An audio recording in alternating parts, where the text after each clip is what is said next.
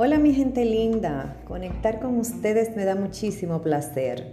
Mi nombre es Annie Segura y este es un espacio que deseo sirva de apoyo a todos los que me escuchan.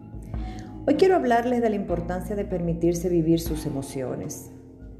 Las emociones son alteraciones del ánimo que nos llevan a experimentar sensaciones de alegría, miedo, ira, tristeza, sorpresa y asco básicamente aunque de estas se derivan muchísimas otras. No voy a entrar en tantos detalles porque les aburriría, pero estas son las seis básicas y de ellas se desprenden todas las demás. Muchos de nosotros intentamos evitar emociones como la ira. Sin embargo, ella siempre tiene información importante para nosotros. El problema no está en experimentarla, sino en quedarnos en ella y en el peor de los casos dejarnos dominar por la misma. Y esto aplica para todas y cada una de las emociones. Cuando reprimimos nuestras emociones, sobrecargamos nuestro cuerpo y si esto pasa, el cuerpo lo manifiesta con enfermedades. Las enfermedades tienen su origen en las emociones reprimidas y por eso es de suma importancia vivirlas, soltarlas, ya sea con alguna técnica o simplemente desahogándonos con alguien. Cuando has vivido muchas emociones fuertes que has reprimido por mucho tiempo, es bueno que hagas conciencia y busques el método que mejor entiendas que te puede apoyar a liberarte. Hay quienes deciden buscar un psicólogo o un mentor, hay quienes hacen talleres de sanación o retiros espirituales de liberación y así.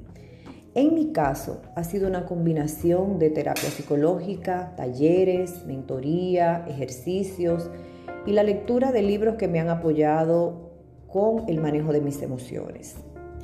Quiero que entiendan la importancia de canalizar las emociones. Se lo digo de manera personal, creo que ya en alguna ocasión les he comentado que yo perdí mi riñón izquierdo hace unos 14 años.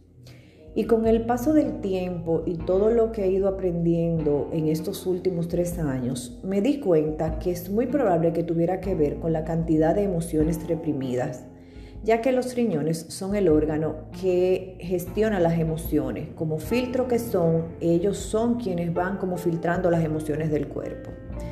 Y sobrecargarlos pues trae problemas a nivel de los mismos.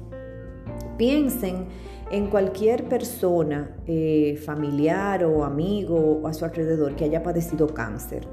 Si conocen un poco la historia de esta persona, se darán cuenta que son personas que han vivido muchos desafíos, que llevan muchas responsabilidades, que están al frente para su familia, que todos a su alrededor entienden que son personas fuertes y sirven de apoyo para todos lo que ellos mismos entienden que son su responsabilidad. Aunque no se sientan bien, siguen adelante, intentan no quejarse, pues saben que, que todo su entorno cuenta con ellas. Estas personas se reprimen mucho, pues entienden que ser vulnerables es signo de debilidad y eso los, los haría sentir menos frente a todas esas personas que son como sus protegidos. Otro caso son las personas que sufren de migraña. Muchas veces son personas a las que la ira visita con frecuencia y un poco las domina. Y así sucesivamente le podría poner ejemplo de muchísimas otras afecciones que tenemos los seres humanos y que están íntimamente ligadas con nuestras emociones. Estos son solo algunos casos que quiero que los lleven a reflexionar para ir identificando qué se esconde detrás de sus emociones y cómo ir transitando por ellas de la mejor forma.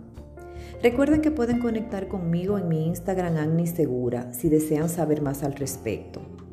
Que disfruten de un maravilloso día.